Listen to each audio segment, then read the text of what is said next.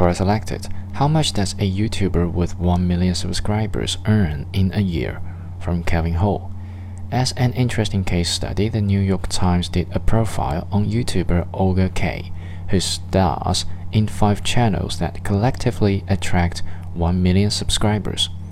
The article is worth a read if you are interested, but here are the main takeaways related to earnings. As a full-time YouTube content creator, she says she has earned 100,000 US dollars to 130,000 US dollars per year. That's 8.3k US dollars to 10.8k per month for each of the last three years. She posts at least 20 videos per week and earns money through a combination of advertising, sponsorship, and merchandising. For example, Olga Kay knee socks.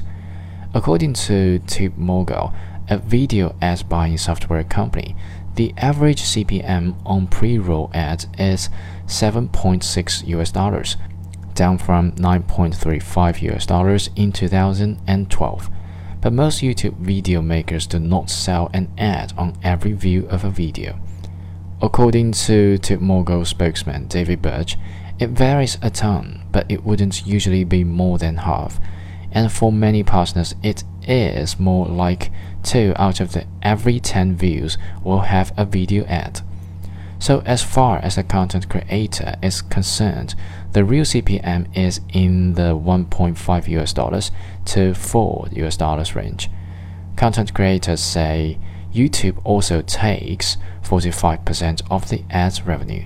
You can read the whole article here.